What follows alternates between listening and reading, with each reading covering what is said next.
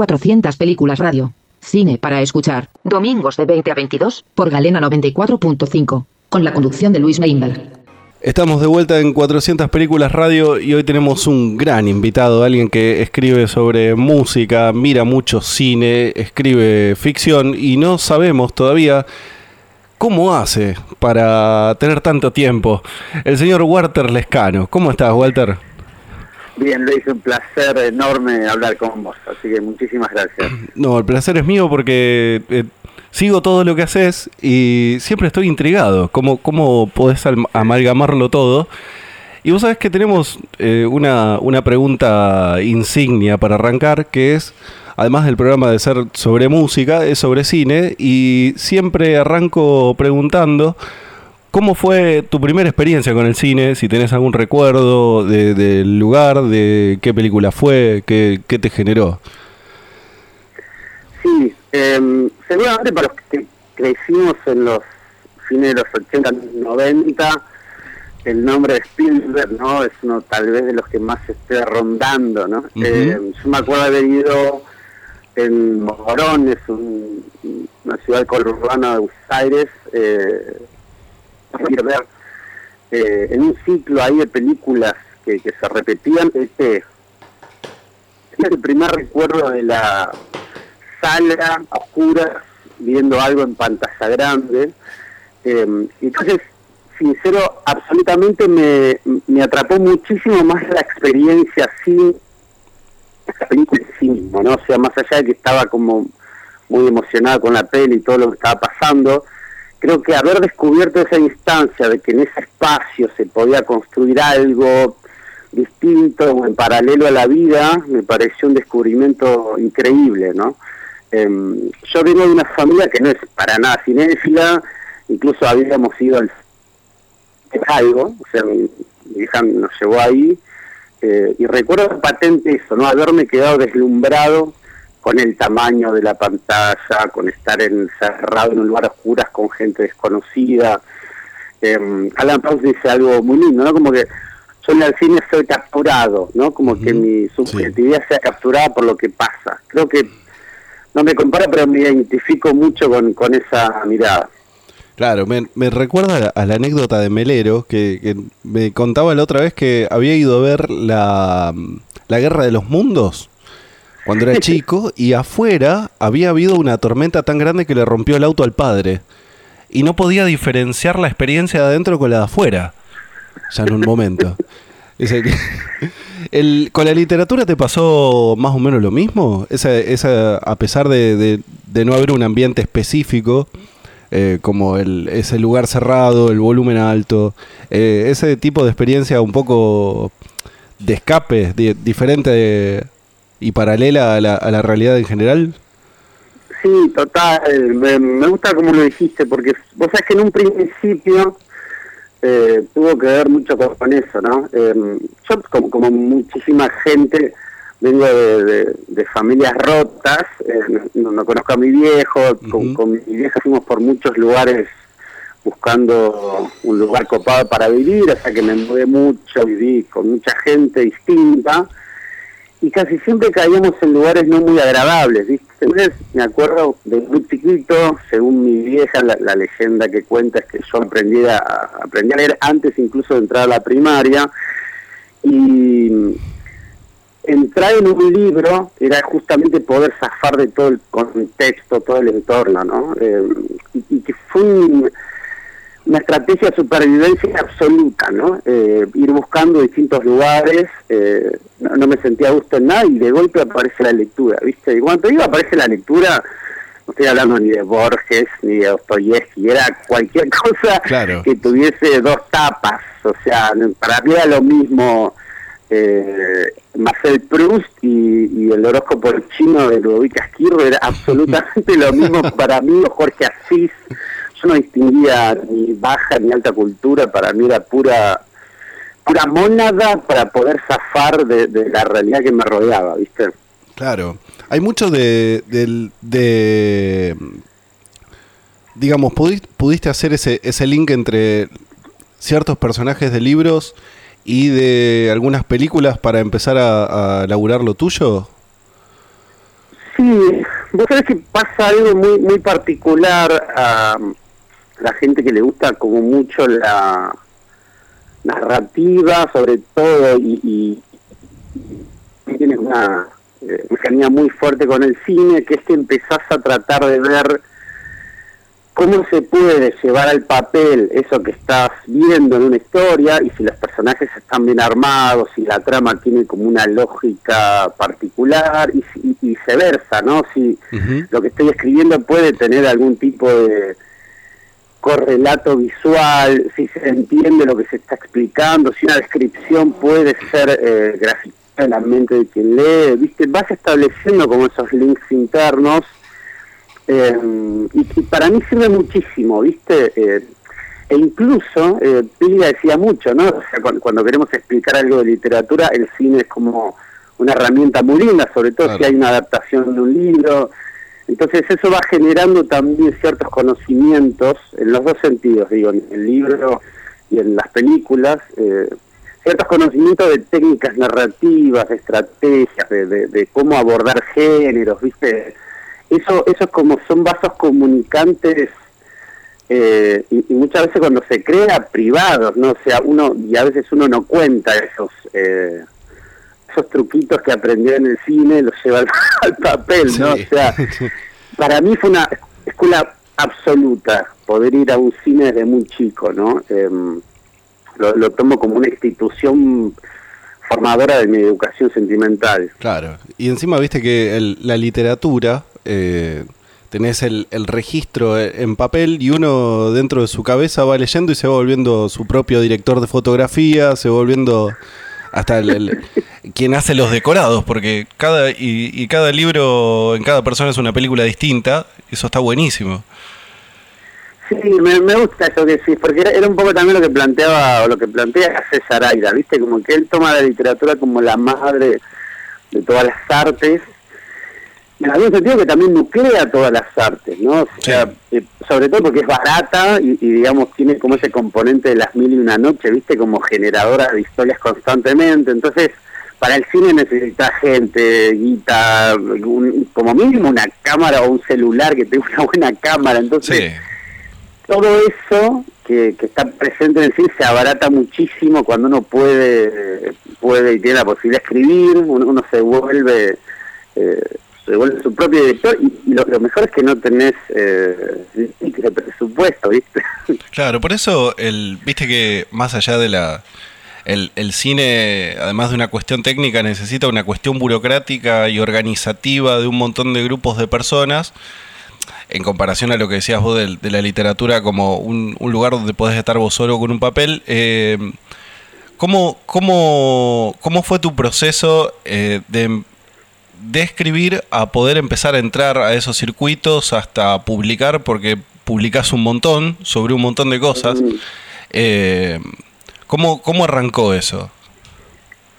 Eh, yo, vengo también de la generación de los blogs, ¿viste? Cuando, Internet se masifica mucho, eh, todos los que no teníamos ningún tipo de contacto con medios ni, ni absolutamente familiares, que hayan estado en algún lugar de poder en absoluto.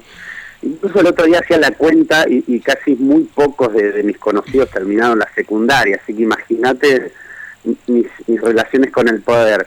Bueno, te digo, de esa generación con el con los blogs empieza a gestarse, viste, como unas pequeñas microcomunidades en relación a, la poesía, a las lecturas, uno publica, te invitan, eso va generando un, par de birras post lectura y eso genera un diálogo del tipo, che, tengo una editorial muy pequeña, tenés algo para publicar, y eran esas publicaciones muy fugaces, ¿viste?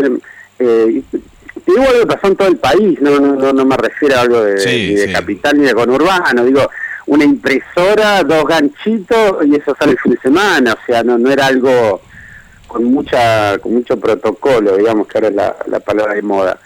Eh, y, así eso fue, fue generando una especie de recorrido, digamos, ¿no? Eh, hasta por ahí después ir transitando lugares donde por ahí los libros eran, más, un poquito más gordos, digamos.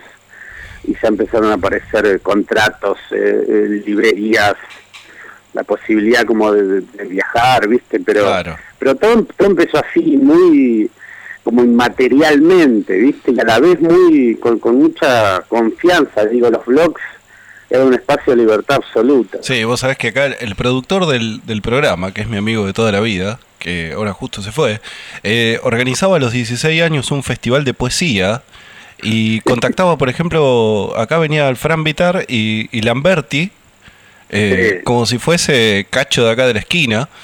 Y, y, todavía, bueno, yo con, con, Francisco tengo mucha relación de haber vivido en Santa Fe, pero por ejemplo Luciano Lamberti eh, sigue guardando una relación muy cariñosa con esos, con esos ámbitos, con esos momentos. Eh, porque son, él nos contaba que, era, que eran impagables. La verdad que es increíble lo que se puede lograr con, con, con dos buenos poemas. ¿eh? Yo no digo que yo los haya escrito, sí, Vitar y Lamberti son extraordinarios escritores, ni siquiera son buenos, son extraordinarios escritores. Eh, y la verdad es que cuando uno tiene la suerte de poder generar algo alrededor de los poemas, ya sea leer en la esquina de tu casa o que te inviten en Jujuy o en Ushuaia, es realmente impresionante. Eh, porque la verdad que, que muchos de nosotros era la única posibilidad que teníamos de poder salir de casa, porque incluso uno de mis sueños, yo tuve dos sueños en la vida, ¿viste? así como dijo el Diego cuando era niño.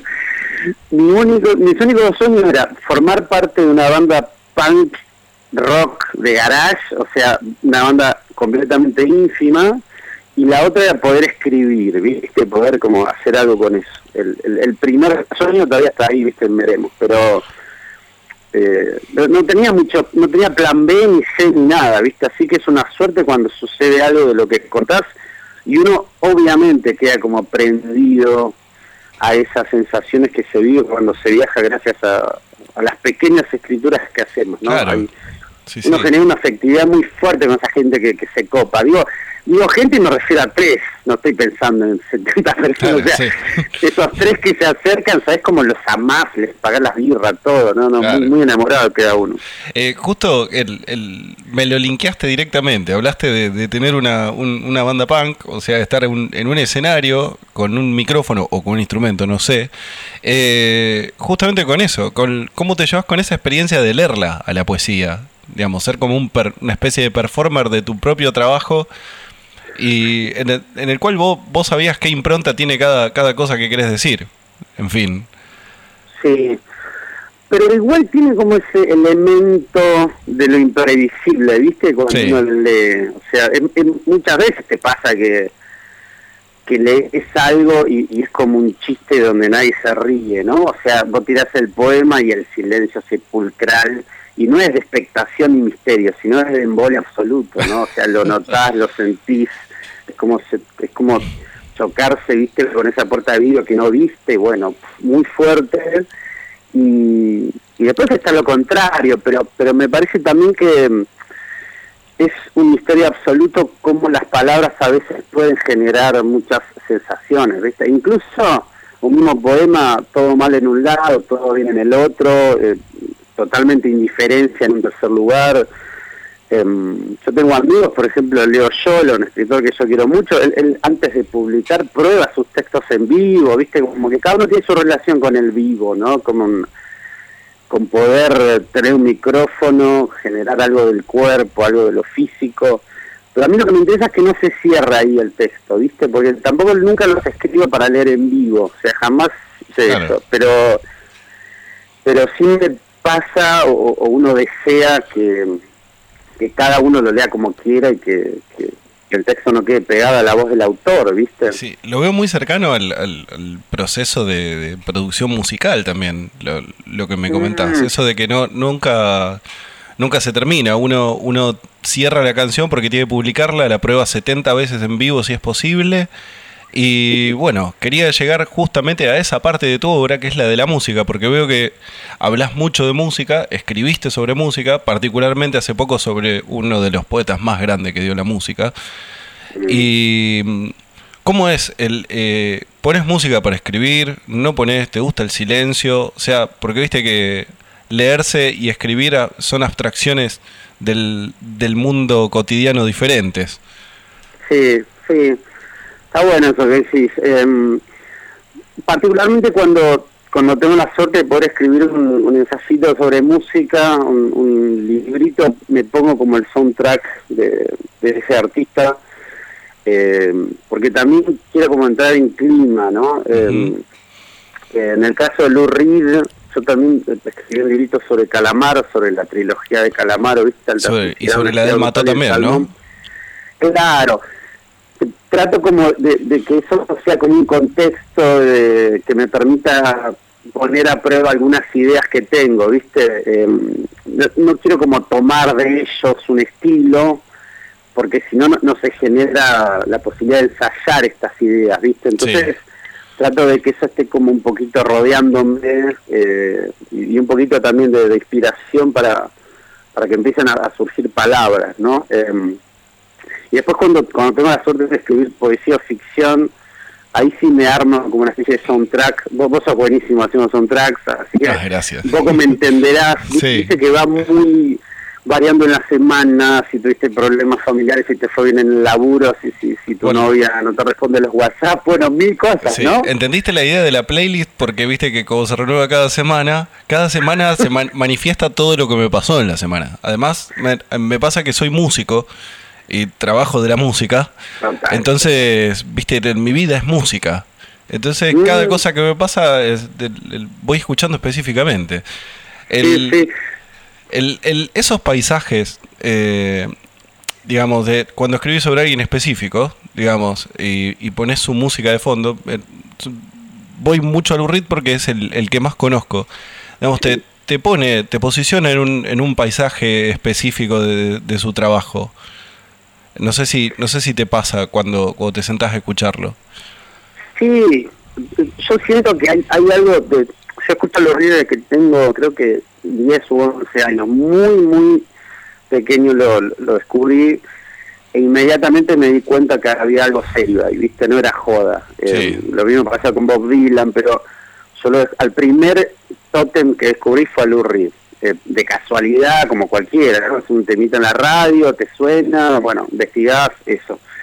Pero mm, eh, cuando quise escribir sobre él, empecé como a recuperar un montón de cosas que yo había pensado a lo largo de, todos estos años, ¿viste? Acerca de, del sentido de su voz, por qué tocar la guitarra así, por qué esas canciones tienen esa lírica particular, ¿Por qué esa necesidad de, ir al choque siempre? ¿Por qué Metal Machine Music? ¿Por qué eh, elegir a, Bowie como productor? Digo, bueno, toda esa deriva existencial, en donde por supuesto está la literatura, por supuesto está su relación con el sonido y un montón de cosas, eh, y uno se mete tanto que en algún sentido, vos me entenderás, Luis, en algún sentido uno siente que está entendiendo el secreto de la vida, ¿viste? Como que...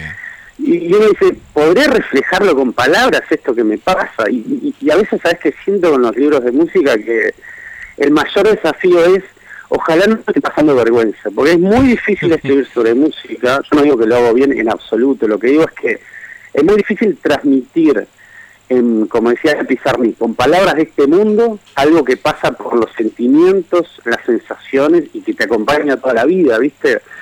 Es, es un desafío muy cuesta arriba, ¿no? Es, escalar el Everest por otros medios. Hay, hay un libro muy interesante de David Tubb que no me acuerdo cómo se llama, creo que es El oyente como medium, en donde él habla de la sonoridad de la pintura, habla de la sonoridad de la literatura. Eh, es, es, impresionante, justo lo que me estás diciendo vos, digamos, cómo pongo en palabras toda, todas esas cosas o cómo sugiero yo sonido desde la palabra. Eh, es muy loco ese proceso. Sí, sí, está bueno ese libro que yo, no lo leí pero lo conozco, pero hay uno del cual soy muy fan que es músico, se llama David Tu, seguro lo conoces. Sí. Em, un, inglés que, es músico, pero él es más vanguardista y trata como de indagar en eso, ¿viste? En lo abstracto, cómo llevarlo también a sonidos y eso él, cómo llevarlo a palabras, ¿no? Em, yo creo que en general el hecho de poder tener algunos conocimientos de la vida del artista que estás tratando, pero también tratar de entender algunos cuestiones de sonido, algunas cuestiones de técnica, algunas cuestiones que excedan lo meramente opinable, em, creo que uno se puede meter ya un poquito más a fondo en el terreno del ensayo, ¿viste? Porque no todos los músicos, eh, o todas las canciones, o todos los discos, uno puede escribir mucho sobre eso. Claro. Pero cuando, cuando uno sí ve que hay alguien que marcó la historia, o tu propia historia por algún recorrido, creo que hay que meterse, digámoslo así, hay que ampliar el, el campo de batalla, y hay que ampliar el- la caja de herramientas. ¿no? Sí. Entonces, saber un poquito más de, de- de grabación, saber un poquito más de notas, saber un poquito más de, no sé, de arte, un montón de cositas más, hace que uno pueda comprender más ese universo que quiere habitar, ¿no? Claro. Y mm, volviendo al cine, a la hora de, de- de escribir tu laburo o escribir sobre cine, digamos, ¿hay, Mm. ¿hay algún tipo de narrativa dentro del, de cierto tipo de películas que te atraiga más que otros, digamos, no sé, el cine negro antes que la ciencia ficción o el Mm. terror antes que el drama, por ejemplo? Está bueno eso. Mira, yo eh, el otro día hablando con alguien, no me acuerdo quién, eh, la trilogía de Wim Wenders, ¿no? Sí. De- La de inter- la de Sí, las sí, sí. Movies. Totalmente. Esa trilogía eh, para mí fue el, el último gran descubrimiento que me pegó de una forma que no lo podía creer, que podía sentirme así con el cine, como el momento epifanía, digo, digo, el placer está siempre, pero ese momento epifanía como diciendo, wow, también se podía hacer esto con cine. Ujú. Ese tipo de narrativa que logró Wim Wenders en ese momento particular, su vida, digamos, de su relación con el cine, eh, yo creo que hay, hay algo de eso que me gusta, eh, que quisiera capturar cuando escribo, ¿no? O sea, Ajá. ya sea cuando hago notas, ya sea cuando, cuando tengo la suerte de escribir ficción, o, o poesía, o un ensayito, tengo la suerte de poder escribir, que salga algo, porque no siempre pasa, a mí me gustaría lograr algo de ese orden, ¿viste? Como, y es lo, más parecido a la magia, o lo más parecido a la iglesia, o lo más parecido a estar en, como en un estado de gracia, ¿no? ¿Viste? De, de poder trascender lo real, lo cotidiano, para ver si puedo traer algo de ese otro mundo a este mundo, ¿no? Me parece impresionante eso, eh, de esa trilogía de Wim. Digo, cualquiera debería verlo, eh, si quiere tratar de ver, che, la vida es solo esto, bueno, yo le daría esa trilogía, mira esto que puede ser otra cosa la vida, ¿no? Es impresionante. ¿Alguna de las tres que te, que te atraiga más, más que, que las demás? Sí, yo tengo mi preferida. el- A mí me gusta la del, el- creo que se llama el curso del tiempo. Sí. Eh, el curso del tiempo se llama esa, la, del... el rey de la carretera, digamos. Ese, el rey de la carretera, el del service de, de cines, digamos. Sí. Con que, encuentra un amigo ahí medio, una amistad azarosa. Esa particularmente también me parece increíble, ¿no? Eh, esa es mi preferida, digamos. Pero siento que también eh, uno, uno ve la sala del deseo, después ves eh, un poquito para atrás, también uno va entendiendo, digamos, el recorrido de Wim Wenders y a dónde quería llegar, ¿no? También. Claro. Pero particularmente esa trilogía me gusta mucho esa, ¿viste? Viste que también es un pulso muy alemán, ¿no? El eh, narrativamente ese. El que también lo manejaba mucho, Fassbinder lo manejaba, pero excelentemente, y bueno, y Herzog también dependiendo de la época. Sí, me, me encanta lo que decís porque uno empieza a entender un poquito también eh, ot- otros elementos, ¿no? Eh, yo, yo trato como de... de- mi, mi única militancia es ir en contra de, de la lógica Netflix, ¿no? O sea, ir a- pudiendo ver que el cine no es eso, sino es tratar eh, de que la mente se amplíe en un sentido eh, por afuera de la moral y la ética de la época. Y yo creo que estas películas, desde, desde en todo sentido, desde la historia, los encuadres, cómo engancha la música, eh, la- las actuaciones, todo, incluso el blanco y negro, digo que no es azaroso en absoluto, o no es algo estético, sino es algo que, que proyecta narrativa también.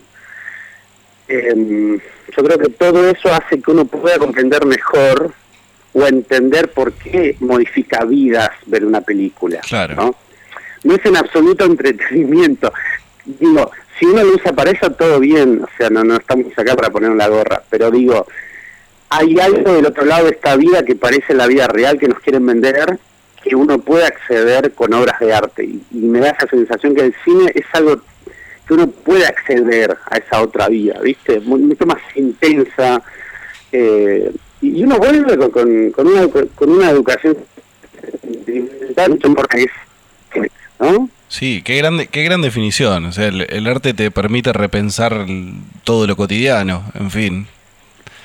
Se vas, vas mirando las cosas, las relaciones humanas, la, la forma de amar, la, la, moral y la ética de un, de un momento específico, ¿viste? Pensaba justo que decías, eh, hoy Pasolini no podría filmar la trilogía ni Saló, por ejemplo. sí. O o, sí, yo también lo pienso con Lamborghini, por ejemplo, Fjord, ¿viste? pero me encanta ese ejemplo que diste. O, o, se va a tener que bancar la cancelación absoluta y pensar en y, pensar en, el hecho de decir, bueno, tal vez mi público es el futuro, ¿no? Tal vez, digo. Pero creo que, que como vos coinciden que artistas de ese calibre, que desafían a su época y a su tiempo, eh, si en ese momento parecía una situación opresora, creo que hoy en día hay otro tipo de opresión, incluso tal vez más, eh, que achica más el terreno, porque efectivamente eh, ahora nadie quiere ser desafiado, ahora nadie quiere ser puesto en una situación de tensión, ¿viste? Eh, y creo que, que, hay algo hay algo absolutamente verdadero en lo que decís. Eh. ¿Considerás que haya que, existe alguno de esos artistas todavía al día de hoy? Sí, pero me parece que, la, el, truco quizás eh, es, filtrar, viste, ideas eh, de forma más eh, latentes que explícitas, ¿viste? Claro. estaba pensando el, cine de Abel Ferrara ahora, no sé si viste la última Siberia. Siberia la vi, sí, no, sin subtítulos, pero la vi, la de William Defoe. Claro, está William Defoe, que es, no sé, es la última cara con, con carácter en el, cine norteamericano, una cara de verdad, ¿viste? Igual amo a, Brad Pitt, DiCaprio, o sea, no, tampoco me voy en contra de nada, pero digo, me parece que, que hay, hay ideas que las tienen que filtrar muchísimo más que antes, ¿viste? Eh, lo relaciono con el punk, por ejemplo. En los años eh, 80 en Argentina estaba clarísimo el enemigo. Los violadores iban contra los militares, la identidad argentina. En los 90 el punk no tenía claro el enemigo, porque el enemigo era la hegemonía, el neoliberalismo. Digo, contra ¿a quién vas a putear en ese, en ese caso? ¿Viste? Entonces, creo que hay creo que hay épocas donde como artistas hay que afilar, o esos artistas tienen que afilar muchísimo más la mirada, la inteligencia y ser como unos estrategas políticos, saber de qué forma, de qué manera pueden filtrar mensajes eh, contrahegemónicos, ¿viste? Claro. Y, creo que, que hay ideas en Siberia que Abel Ferrara quiere filtrar, como diciendo, esta época me está oprimiendo, pero yo voy a encontrar el resquicio para meterle una molotov.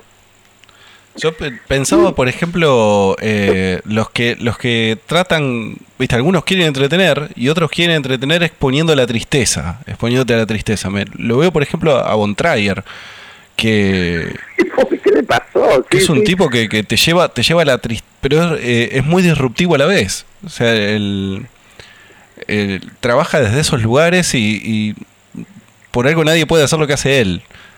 Porque es muy específico en ese sentido. Sí, sí. A mí me da la sensación que... Mm, está loco, ¿no? Está, está loco. Probablemente.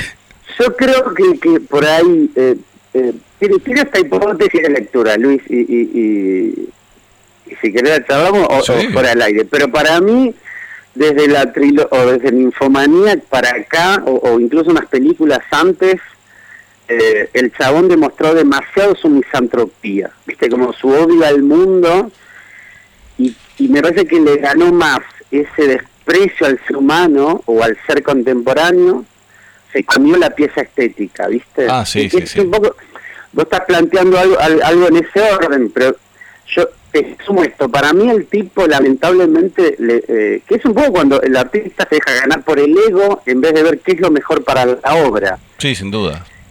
Y, creo que esas películas te dejan una, una sensación horrenda respecto al, al prójimo. Entonces, ese tipo de sensaciones te la deja un artista que fue ganado por la misantropía. En vez de pensar cómo reinventar la vida, el tipo cree que la vida es como su misantropía la dice, ¿no? El mundo es una mierda, todos son horrendos, te quieren cargar, te quieren traicionar.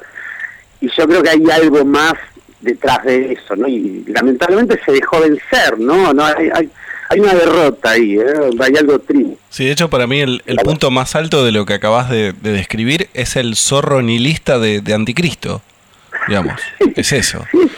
Ahí, ahí termina Montrayer, ¿viste? Ahí es cuando le, le declara su guerra absoluta al, al, al ser de, de, ahora. Al... y sí, se entregó, se entregó a su ego, es, es bien como lo, lo dijiste vos.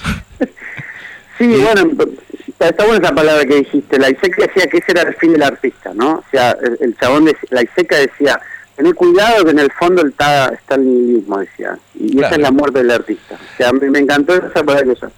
Walter, eh, para terminar, quería consultarte, justo que hablábamos de nihilismo y del artista y del ego, yo estaba pensando en Enrique Sims. Sí. Y quería quería preguntarte sobre.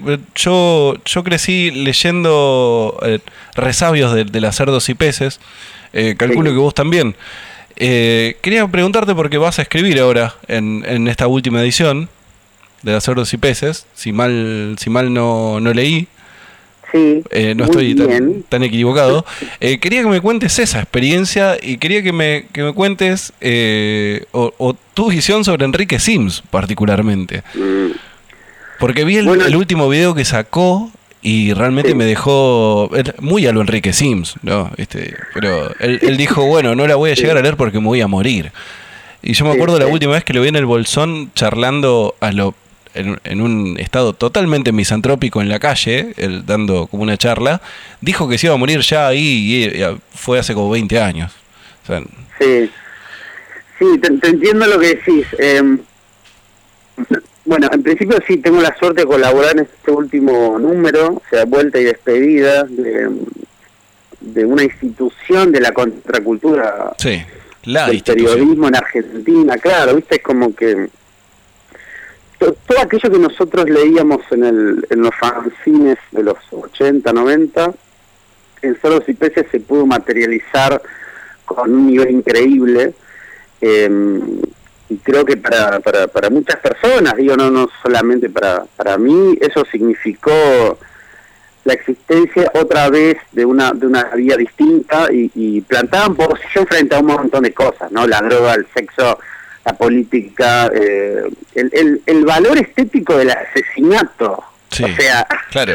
estamos hablando de gente muy jodida, o sea, no, no estamos hablando de, de, de, simples faloperos que los podías dejar al costado del camino. Estamos gente que, que estaba tratando de intervenir su época, ¿viste? Eh, comandando eso, siendo monologuista de los redondos, después siendo monologuista de un montón de gente, pero entendiendo un poco aquellos que, que, leímos El Señor de los Venenos, entendemos bien de dónde viene un poco haber llegado a estar en el escenario junto a los redondos, eh, compartiendo el under con un montón de rockeros y, llegando a publicar una revista como Cerdos y Peces, ¿viste? Eh, Cerdos y Peces nace el título de una especie de una especie no, como una actividad Lichín junto a Gabriel Levinas, que fue el que uh -huh. posibilitó en el porteño que exista cerdos y peces, y el Lichín decía que los cerdos y los peces son los únicos dos animales que son refractarios a la cultura, es decir, que no pueden ser dominados por la cultura. Entonces ahí entendí un poco cuál era el camino de la revista, eh, y creo que Enrique Sims es uno de los eh, seres humanos más complejos que existen. Entonces no es fácilmente catalogable, ponerle una etiqueta. A mí me resulta muy difícil su intervención dentro de lo que fue la, eh, la muerte de Walter Regulacio, por ejemplo. Claro, ¿Qué, sí. ¿Qué, hizo ahí? O sea, cosas que te enterás respecto a cómo se comportó con amigos, con amigas. Entonces, eh, uno tiene sensaciones de ida y vuelta respecto a amor y odio y, y, muchas cosas en el medio, ¿viste? Pero creo que en mi caso finalmente triunfa la admiración absoluta por lo que logró y por el tipo de vida que llevó, ¿no? Eh, y después creo que hay un poco de componente performático en esto de anunciar su muerte en una calle, en el Bolsón, y finalmente en un video... 20 eh, años después. 20 años después de un video anunciar su muerte. No tiene como ese elemento performático con la vida, ¿no? Sí.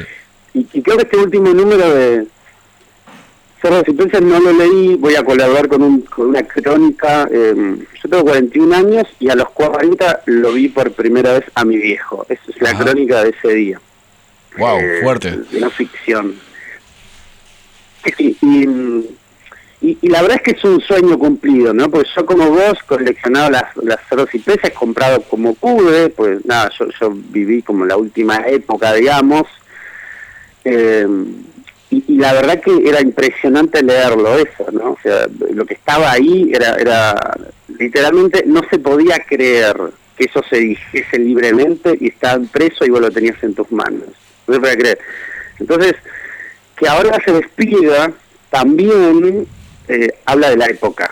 Que una revista como esa no tenga un lugar de visibilidad de presencia, de identidad y de materialidad, también habla de esta época. Por eso es vuelta y despedida. Creo que algo nos está diciendo esa despedida de lo que está sucediendo en el periodismo, en internet, en redes sociales, en los medios en general. ¿no? Tenemos que estar atentos a ese, a ese detalle.